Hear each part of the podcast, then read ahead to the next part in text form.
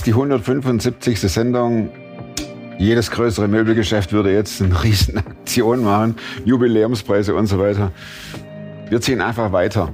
Nächste Woche kommt die 176. Sendung und die Sendung ist insofern etwas Besonderes, weil das Thema noch nicht da war. Es gibt viele Themen, die noch nicht angesprochen wurden, deren Geschichten noch nicht erzählt wurden und so lange fahren wir weiter und suchen und wie in dem Fall finden wir auch eine Geschichte von einer Frau, die lesbisch ist oder bisexuell, die von sich sagt, sie ist Partner. Nicht Partnerin, sondern Partner.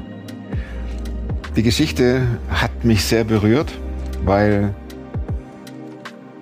Anja eine Offenheit an den Tag legt und spricht von ihrer Kindheit, von ihrer Jugendzeit. Spricht darüber, wie sie gemerkt hat, Mensch, ich bin ja anders als meine Freunde um mich herum.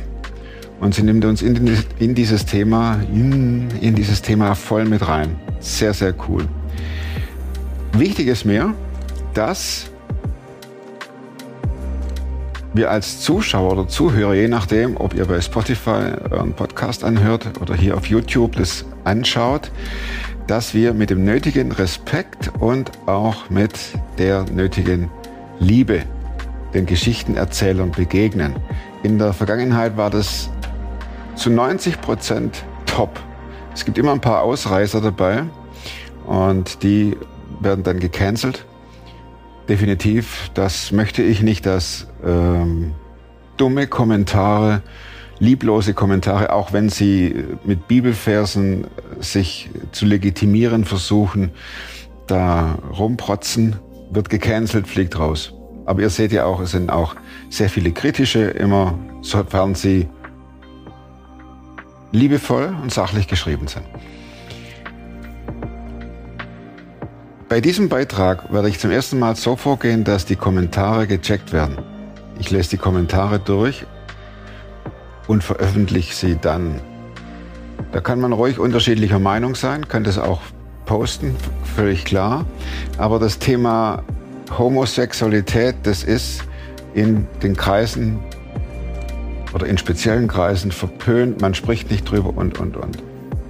Hier bei Soproform dürfen diese Geschichten erzählt werden ohne Wenn und Aber, auch wenn man persönlich eine andere Meinung hat. Die, die Jesus nachfolgen, müssten wissen, dass Jesus liebevoll war, dass er gelacht hat, dass er Respekt eingefordert hat und die anderen geachtet hat. Nichts anderes findet man in der Aussage von ihm, wenn er sagt, liebe deinen Nächsten. So, alles kein Problem. Nur erleben wir leider im Zeitalter der Social-Media-Geschichte, dass hier negativ durchgerotzt wird ohne Ende. Und von daher möchte ich gerade bei solchen Themen auch die Erzähler schützen. Nicht brüskieren. Nicht von irgendjemandem, der meint, er kann hier im Verborgenen sitzend einen raushauen, weil er meint, er hat die Weisheit mit Löffel gefressen. Soweit.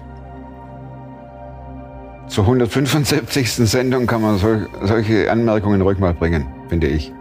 Deswegen, ich wünsche euch gute Gedanken bei der nun folgenden Sendung und danke, Anja, dass du die Geschichte erzählst.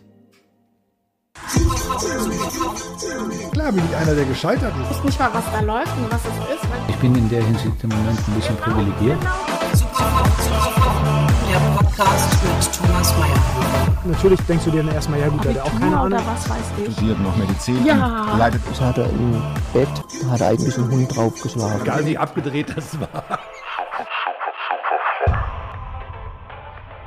Das ist für mich gar nicht wichtig.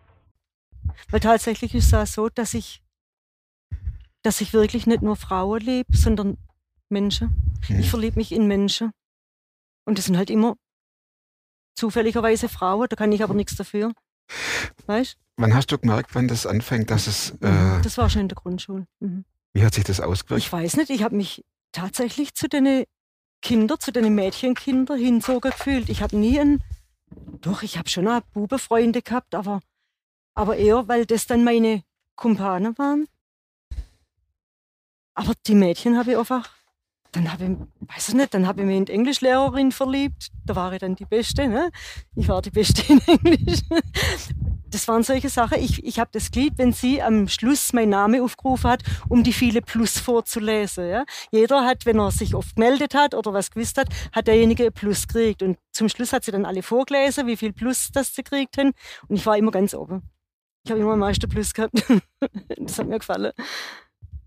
Gut, das war dann Grundschulzeit. Das, da, da denkt Nee, nee, das war in der Hauptschule. oder in der Hauptschule. Da Ja, denkt man ja also nicht so sehr, ich möchte jetzt keinen Freund oder ich möchte, sondern eine Freundin. Nein, das war ja nicht geplant. Das war ja, das war ja nicht, ich will jetzt das oder ich will jetzt das.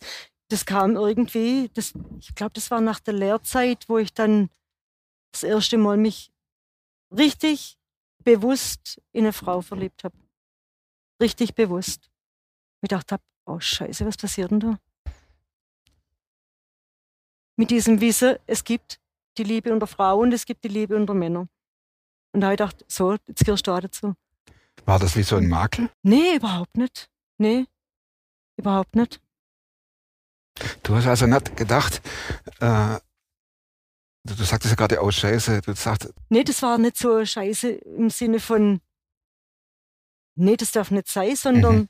oh, hoppla, jetzt muss ich mich da irgendwie mit arrangieren. Was heißt das arrangieren? Dass man darüber reden Dass, darf, die, nee, heimlich? dass, dass ich jetzt äh, mit den Menschen darüber reden muss, dass ich jetzt halt Mädchen mit bringe. Meine Eltern zum Beispiel. Wie haben die reagiert? Aber meine Mutter hat gesagt, ist eine Phase, das vergeht wieder. Alles gut. Ja. mein Vater weiß ich gar nicht, was der dazu gesagt hat, ehrlich gesagt. Keine Ahnung. Weiß es nicht mehr. Das ist ja schon einige Jahre her, da waren wir noch nicht so tolerant wie heute. Ne? Also meine Mutter grundsätzlich immer. Meine Mutter hat es von Anfang an, wo ich dann auch äh, meine erste Freundin mit heimgebracht habe. War immer alles gut, Und außerhalb von daheim? keinerlei Probleme. Nie.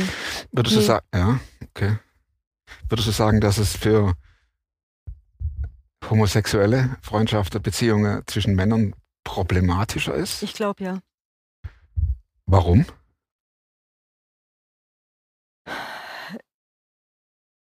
Ich weiß nicht. Ich glaube, das ist, äh, das liegt an den Männern, dass die Fantasie haben. Die sagen, oh, das ist toll, zwei Frauen und blablabla. aber wenn sie sehen, zwei Männer, dann ist das was Ekliges. Und ich glaube, dass es die Männer schwerer hin als die Mädchen, ja. Aber ich weiß es nicht. Ein ethisches Problem wahrscheinlich von der Männerwelt. Hattest du nie Vorstellungen, dass du gesagt hast, ähm, ich würde gerne einen Freund haben, Familie, Kinder? Tatsächlich nicht. Mhm. Nie.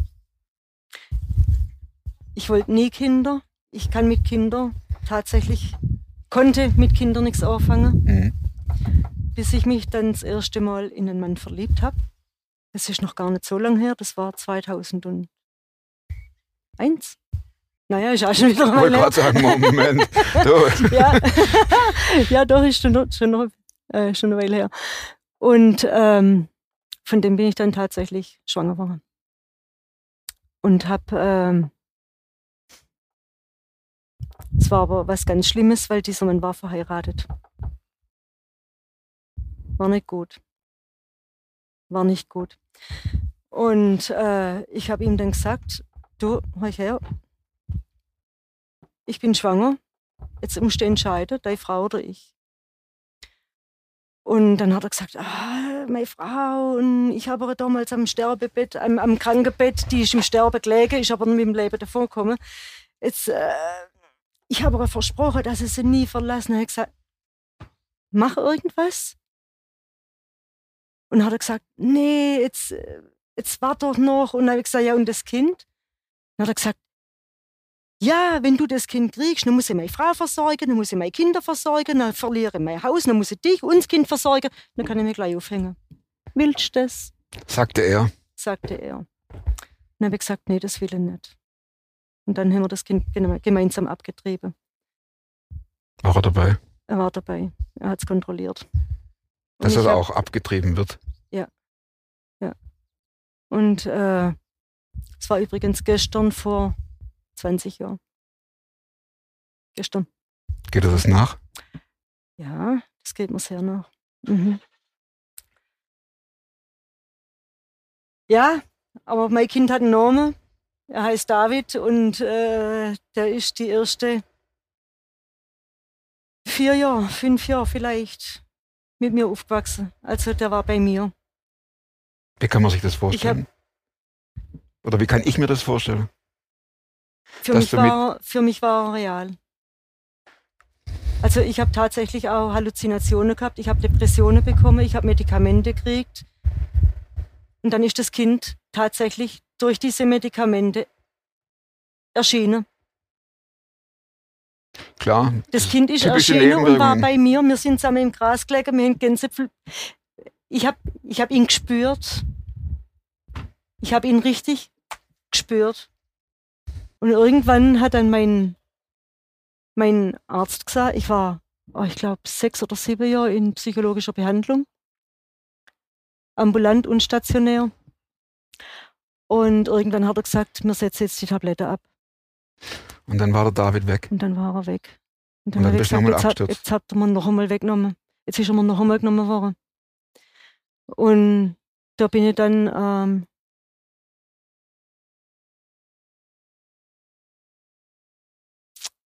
da bin ich dann noch einmal stationär in die Anstalt gekommen. Das waren aber nur drei Wochen und die waren, die waren so gut. Und dann war das für mich gut. Ich konnte ja, abschließen nicht, aber ich konnte mit umgehen. Und äh, ja, also er ist trotzdem noch präsent. Aber nicht mehr visuell. Nicht nee, mehr sichtbar. Nicht, nein, Mhm. nein, nicht mehr. Mhm. Nee. Ja. Das war die Erfahrung mit ihm, ja. Ist so ja, Moment- ich habe Ja.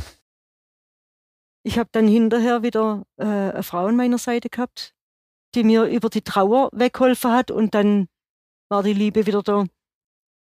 Und äh, ja. Die erste Beziehung zu, zu der Frau, die ich gehabt habe, das war was ganz Besonderes. Das war ähm, ja, die Liebe meines Lebens, kann man sagen. Das war, wir haben zwei Kinder gehabt, wir haben, eine Wohnung gekauft zusammen und ihr habe ich einen, Heiratsantrag gemacht. Und ich habe gesagt, du, ich, ich würde dich, ich würd dich so gern heiraten. Ich, ich, das ist für mich so was Großes mit dir.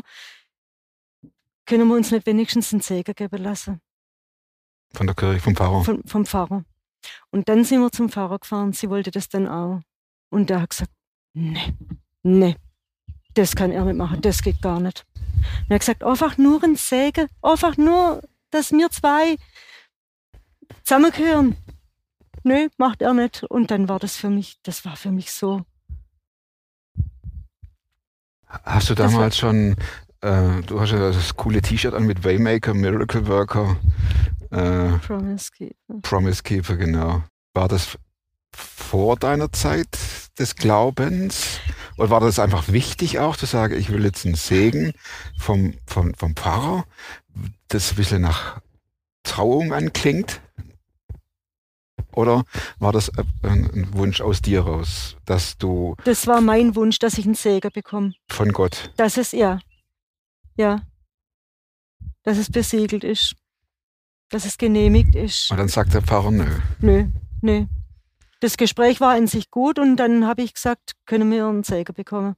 Nö. Dann habe ich gesagt, wenn ich jetzt in Kirche gehe und er segnet uns alle, dann habe ich ihn ja auch. Und dann sagt er ja, aber nicht als Paar.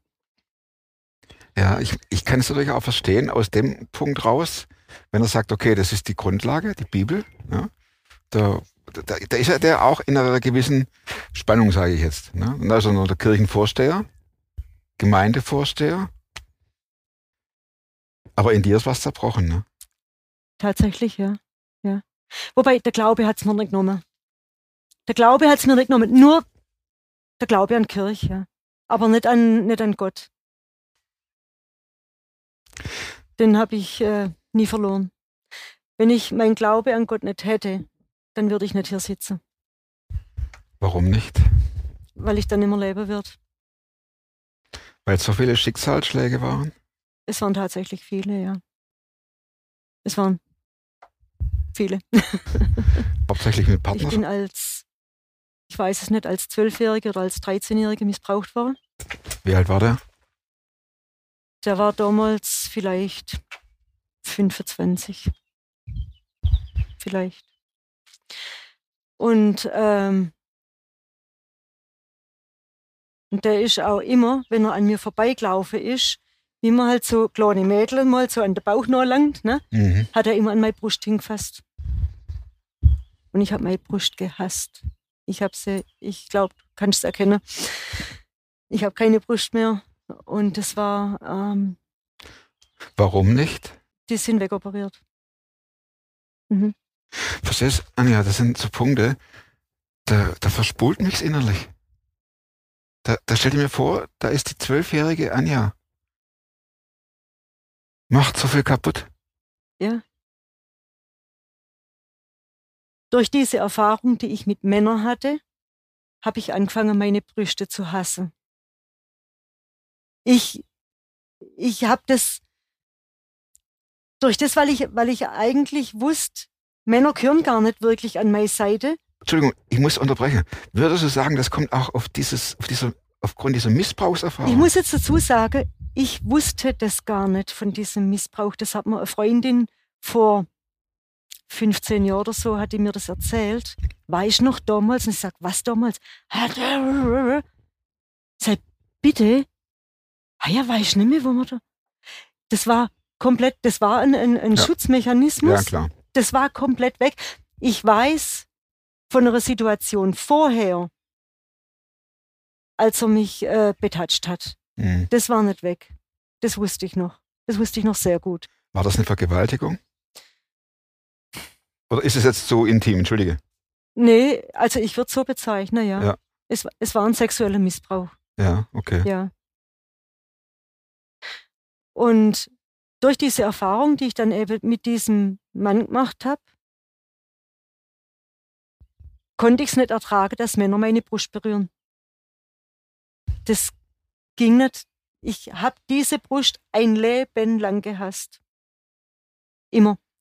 Ich habe ähm, ich habe angefangen, Alkohol zu trinken.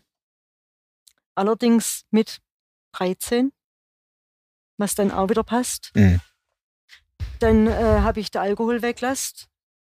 Nach neun Jahren. Ich bin mit, glaube mit 22 oder mit 23 bin ich trocken geworden. Also richtige Alkoholikerin. Ja, ich war, ich war abhängig. Ja. Ja. Und habe dann aber auch Suchtverlagerung nach der anderen gehabt. Mhm. Nach dem Alkoholismus ist dann gekommen die Bulimie, dann die Magersucht, dann die Tablettenabhängigkeit und, und dann die Depression. Also das war ja dann, Und dann die Abtreibung. Die war davor vor der Depression, ja. Mhm. Und dann habe ich äh, einen, einen Tumor bekommen in der Gebärmutter. Und dann ist die Gebärmutter rausgekommen, habe ich gedacht, so. Und jetzt ist der Traum vom Kind, ne? jetzt hast du dein Kind hergegeben und jetzt ist, jetzt ist ganz vorbei. Hast du gedacht, das ist, äh, Gott bestraft dich jetzt? Nee, an Gott habe ich da mit Strafe tatsächlich nicht gedacht. Nee, nee. Ich habe nie, ich habe nie mich verlassen gefühlt. Nie. Von Gott. Deswegen sage ich, wenn der nicht da gewesen wäre, wenn, wenn der mit, mit mir nicht im Dreck gelegen wäre, ob beim Alkohol, wenn ich besoffen irgendwo vor dem Rathaus gelegen bin, lag er neben mir äh, und hat seine Hand auf mir gehabt. Ich, ich war nie verlassen. Ich war nie verlassen. Oder ob ich über der Kloschüssel gegangen bin oder ob ich, was weiß ich was. Ähm, nee, ich habe mich nie verlassen gefühlt. Ich wäre ohne ihn nicht trocken geworden, ich wäre ohne ihn nicht aus der Bulimie oder aus der Magersucht gekommen.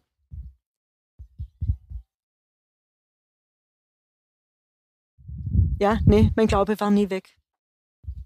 Aber nie habe ich sowas erlebt, ähm, wie ich jetzt die letzten drei Monate erlebt habe.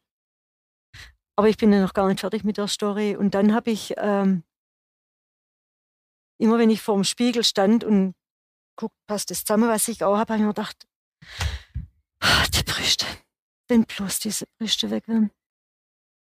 Die haben mich, die haben mich krank gemacht. Mhm. Die haben mich so krank gemacht. Und dann habe ich gedacht, ja, wahrscheinlich habe ich gesagt, lieber Gott, lass doch einfach diese Brüste verschwinden. Bestimmt war das so ein Gebet, dass er der Krebs geschickt hat, der Brustkrebs. Ach, Und, und dann, äh, es war erst die, die linke Seite und dann ist mir die, diese Brust so verstümmelt worden durch das Ausschneiden. Das hat, die hat richtige Mulde gehabt. Und da habe ich gedacht, okay, lieber eine halbe Brust als eine ganze. Schon ein bisschen weniger. Und nach fünf Jahren, wo man eigentlich als geheilt gilt, habe ich in, auf der rechten Seite einen Rückfall gehabt. Dann haben sie gesagt, ja, jetzt äh, mein Nachbar ist mein Operateur und mein behandelnder Arzt. Der hat gesagt, du, jetzt müssen wir uns irgendwas einfallen lassen. Jetzt, du musst eine Chemo machen. Dann habe ich gedacht, okay, eine Glatze wollte ich schon immer. Super, ich wollte schon immer mal eine Glatze, aber nicht auf die Art und Weise. ja. Nicht, meine ganzen Wünsche sind erfüllt worden. Ne? Brust weg, Glatze. Glatze, ganz cool. Und ich bin mir sicher, Gott hat mir diesen Krebs geschenkt, nur um meine Brüste entfernen zu lassen. Nicht, weil ich Krebs habe oder Krebs haben soll und jetzt eine riesige Behandlung brauche, weil ich brauchte ja die Behandlung nicht. Ich brauche diesen Krebs nur, um meine Brüste entfernen zu lassen. Das ist deine Interpretation. Ja, ja. Und seit dieser Bewegung OP, ja, es ist Natur. Ja, recht Ja. so. Ähm, ja, und seit dieser Operation bin ich der glücklichste Mensch mit meinem Körper. Ich liebe jede Narbe quasi. Das ist perfekt. Du sagtest gerade von den letzten drei Monaten, dass da, dass das, äh, Dieses Erlebnis in Amerika, Ja. das war für mich, das hat mein ganzes Weltbild, mein ganzes Leben, meine ganze Lebensbeziehung zu mir selber verändert. was ist passiert? die neue Begegnung zu Gott. Ich kann's, ich, das ging schon los mit, mit meiner Landung in New York, als ich vor der Kirche gelandet bin und hab gedacht, ich muss da jetzt rein. Ich war in der Kirche und habe mich zu Hause gefühlt. Warum auch immer. War es meine Angst vor drei Monate alleine durch die USA-Tour? Ich weiß es nicht. Aber ich war da drin und habe gedacht, jetzt bin ich richtig. Ich habe gebetet und habe gesagt, lieber Gott, beschütz mich auf meiner Reise. Mach, dass es okay wird, dass mir nichts passiert und ähm, danke, dass ich hier sein darf. Und diese, diese Begegnung mit Jesus, Gott, Kirche hat mich die ganze drei Monate, Woche für Woche, fast täglich begleitet. Ich kam in die nächste Kirche und da waren vielleicht zehn Menschen drinnen gesessen. Und da kam der Pfarrer zu mir her und hat gefragt, wo ich herkomme, was ich mache. Dann hat er sich eine Viertelstunde lang mit mir unterhalten, bevor der Gottesdienst losgegangen ist. Dann hat er mich in die Predigt eingebaut, dann hat er mich ins Schlussgebet eingebaut und ist nachher nochmal zu mir hergekommen und hat persönlich mit mir gebetet. Ich war so ah, Getatscht, erfüllt, berührt. Erfüllt, erfüllt. Erfüllt. Egal wo ich hinkam, in welche Gemeinde, in welches Haus, ich war überall konfrontiert mit Jesus. Und irgendwann ploppt auf meinem Handy, ich habe die, die Joyce Meyer abonniert, ploppt da auf der, der Tourenplan irgendwie. Oh, die ist in Florida? Ernsthaft? krasser Scheiß. Ich in Florida, die in Florida. Ich gucke die seit, ich glaube seit zwei Jahren gucke ich die täglich an. Täglich. Da habe ich gedacht, ich muss da hin. Ja, lange Rede, kurzer Sinn. Ich bin in die Kirche gefahren und habe gedacht, was mache ich jetzt? Jetzt sitze ich in der Kirche, sechste Reihe. Joyce sitzt in der ersten. Und ähm, vor mir waren Stifte und sie, sie spricht davor, believe before you receive. Da habe ich gedacht, okay, ich glaube ihr dran. Jetzt muss ich nur noch empfangen. ja. Und dann hat sie, ähm, dann hat sie gesprochen von Markus 11, Vers irgendwas, 13 glaube ich.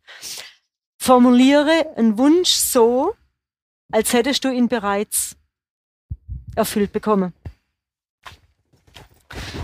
Und habe ich so für mich hingebetet. Ich habe Joyce Meyer getroffen, cool. Und ähm, dann habe ich vor mir im Sitz lag Zettel und Stift. Ich dachte, wenn ich ihr jetzt einen Brief schreibe, da kommt ja niemals, oh, was soll ich jetzt machen? Dann habe ich drauf geschrieben, lieber Dave, ich, Anja, 54, Amerika, Foto mit deiner Frau. So. Ne? Ist der Dave der Mann von der Joyce, oder wie? Ja, genau. Und der saß am zweiten Sitz am Gang und ich saß im äußeren Sitz am Gang und habe gedacht, okay, jetzt habe ich den Brief. Hinter mir 3000 Menschen. Oh, scheiße, was mache ich jetzt? Soll ich jetzt einfach aufstehen und davor oder was? Habe ich dann gemacht. Ich bin aufgestanden, habe Dave auf die Schulter geklopft, habe den Brief gegeben und bin wieder zurückgegangen. Und nach der Show, nach der Kirche, nach dem Gottesdienst, nach, nach der, der, Show, ja, nach, genau. der, nach, nach ihrem Auftritt, kam ihr Manager auf mich zu und macht so. Und ich, ich? sie will dich sehen. Und dann bin ich backstage gegangen und habe mit dieser Joyce eine Viertelstunde lang getratscht und mit ihrem Mann und das war, ich war so geflasht, ich konnte nicht mal sprechen. Also ich, ich habe wirklich Schnappatmung gehabt, ehrlich. Und dann hat sie für mich gebetet und hat Fotoshooting mit mir gemacht und hat mich, während sie mich im, im, im Arm gehabt hat, hat sie eine Minute lang für mich gebetet für meine Reise. Das war Hammer. Hammer.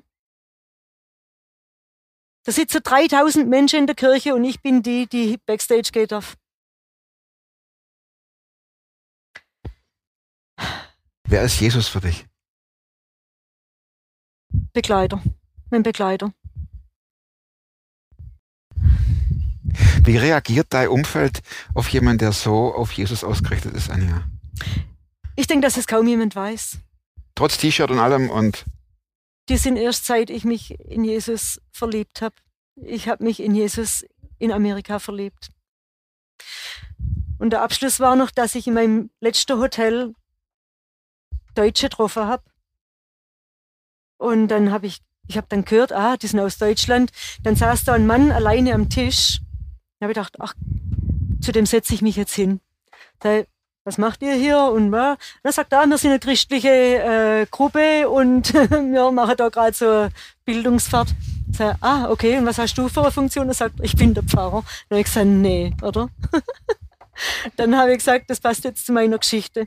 Dann habe ich gesagt, was hast du denn für eine Geschichte? Dann habe ich gesagt, hast du Zeit? Ich erzähle sie dir. Sagt er, ja, ich habe Zeit. Dann habe ich ihm meine Geschichte erzählt, noch ein bisschen ausführlicher wie dir jetzt. Dann saß dieser Pfarrer dran und hat geheult. Dem sind Tränen runtergekullert.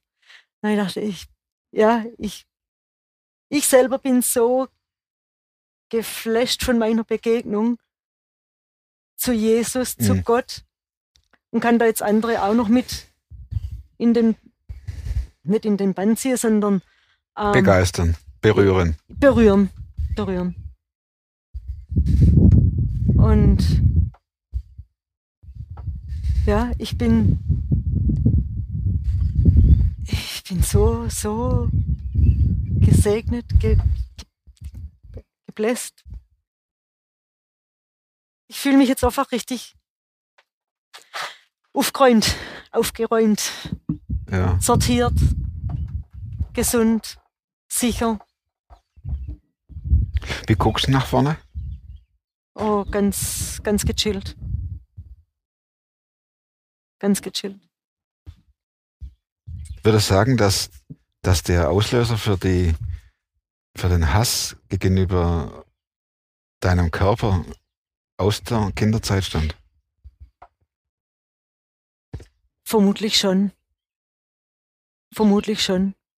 Wobei ich tatsächlich auch immer, immer ein maskuliner Typ war. Vielleicht rührt es auch daher, dass ich einfach äh, eine stark maskuline Seite in mir habe. Ich bin die jüngste von drei Mädchen. Von, also von vier, ich habe drei ältere Schwestern. Mhm. Und mein Papa, ich weiß, der wollte einen Junge. Vielleicht wollte ich ihm was Gutes tun, ich weiß es nicht. Dass er sein Junge hat. Wenn du jetzt dich als Mensch mit einer Identität beschreiben müsstest, was würdest du sagen, wer bist du? Wer ist Anja?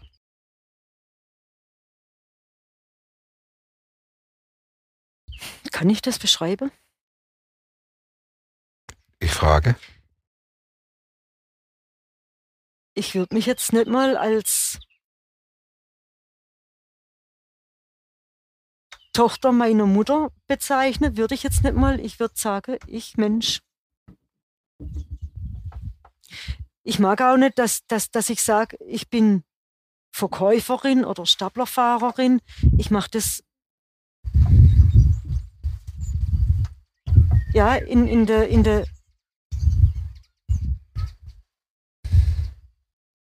geschlechtslose Art. Wie Partner. Ich, ich bin keine Partnerin, ich bin ein Partner von irgendjemand. Partnerin gibt's nicht, das kommt aus dem Englischen. Es gibt keine Partnerin. Es gibt einen Partner.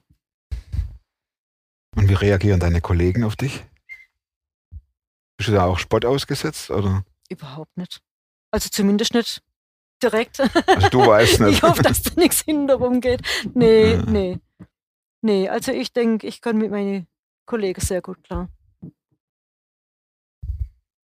Und die wissen das ja alle, dass ich äh, auch Mädchen an meiner Seite habe oder Frauen an meiner Seite habe. Aber jetzt bin ich seit, keine Ahnung. Auch schon lang, ich glaube, zehn Jahre bald. Single und ich fühle mich so gut. Ich fühle mich gut. Es darf so bleiben. Ich kann tun und lassen, was ich will. Und ich bin glücklich. Ich bin wirklich glücklich. Sehr glücklich. Das ist dann der richtige Zeitpunkt, um meine vier Abschlussfragen loszuwerden, gell? Die sind sehr schwer. Mit dem Buch zum Beispiel, äh, das, du nicht nur, Buch. das du nicht nur einmal gelesen hast, sondern mehrmals. Mehrmals, mehrmals Aime und Jaguar. Aime und Jaguar ist äh, von, von, von einer jüdischen Frau, die sich in eine Arierfrau verliebt hat und die dann ja, eine sehr schwere Zeit miteinander durchgemacht haben. Und dieses Buch ist wirklich, ähm, ja, Aime und Jaguar. Wozu kannst du heute leichter Nein sagen als noch vor fünf, zehn Jahren? Zu Dingen, die mir nicht gut tun. Und die dritte Frage, welche Überzeugungen, Verhaltensweisen und oder Gewohnheiten, die du dir angeeignet hast, haben dein Leben definitiv verbessert? Meine Gebete. Meine Gebete, wo ich jetzt weiß, dass sie tatsächlich auch erhört wäre. Also Gott ist für dich real. Aber sehr. Ja. Ja. Und jetzt noch mehr. Und die letzte Frage, wenn du in einem beliebigen Ort ein Plakat aufstellen könntest, ähm, was würde draufstehen? Also so, sagen wir mal, an der A81 irgendwo ein riesen Oschi. Und da Worauf warten? Tu's jetzt. auf was? Auf was? Auf alles, was ein Leben verändern kann. Ich habe zum Beispiel niemanden gefunden oder ich habe auch nicht wirklich gesucht, der mit mir drei Monate nach Amerika geht. Ja, ich kriege keinen Urlaub, ich habe das Geld nicht, ich. Ich habe es gemacht.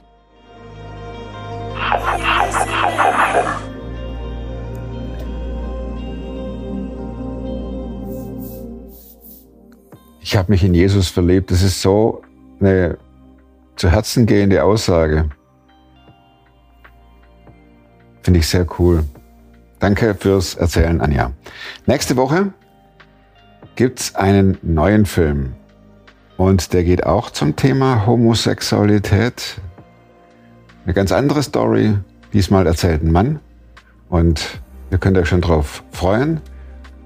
Nächste Woche, nächsten Montag. Und bis dahin bleibt oder werdet super fromm. Macht's gut. Tschüss.